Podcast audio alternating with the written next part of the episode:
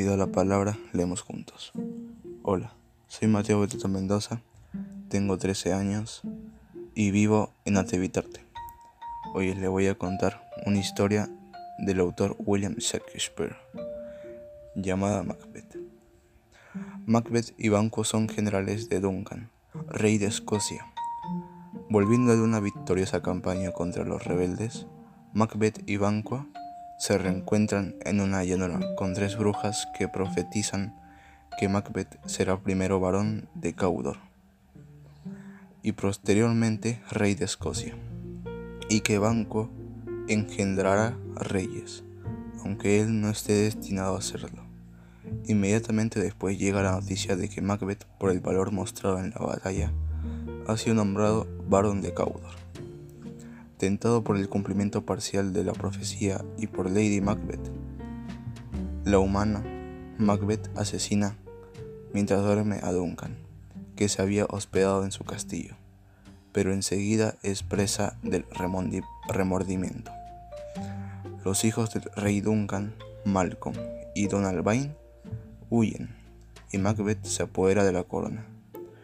Pero todavía queda un obstáculo en el camino de Macbeth. Las brujas habían profetizado que el trono iría a parar a la familia de Banquo, por lo cual Macbeth decide hacer desaparecer a Banquo y a su hijo, Flance. Banquo muere, pero Flance logra escapar. Perseguido por el espectro de Banquo, que se le aparece durante un banquete, Macbeth consulta a las brujas, que le dice que guarde de Macduff, varón de Fife que solamente alguien no nacido de mujer podría vencer a Macbeth, y que solo será vencido cuando el bosque de Birman se mueva y lo ataque en Ducinade. Por eso, dos últimos anuncios, que parecen de imposible cumplimiento, Macbeth recupera la confianza. Entretanto, el primogénito y legítimo heredero del rey asesinado, Malcolm ha empezado a reclutar un ejército en Inglaterra para recuperar el trono sabiendo que Matt Foot se ha unido al príncipe legítimo Macbeth. Hace asesinar a Lady Macduff y a sus hijos.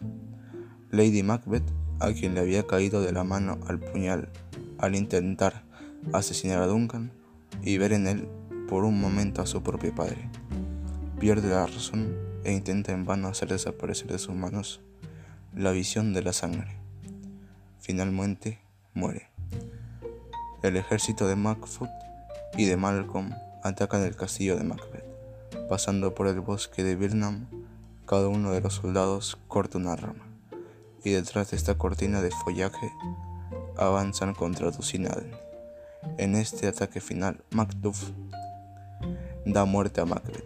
Se cumplen así los augurios que parecían de imposible incumplimiento, y Malcolm sube al trono. Gracias.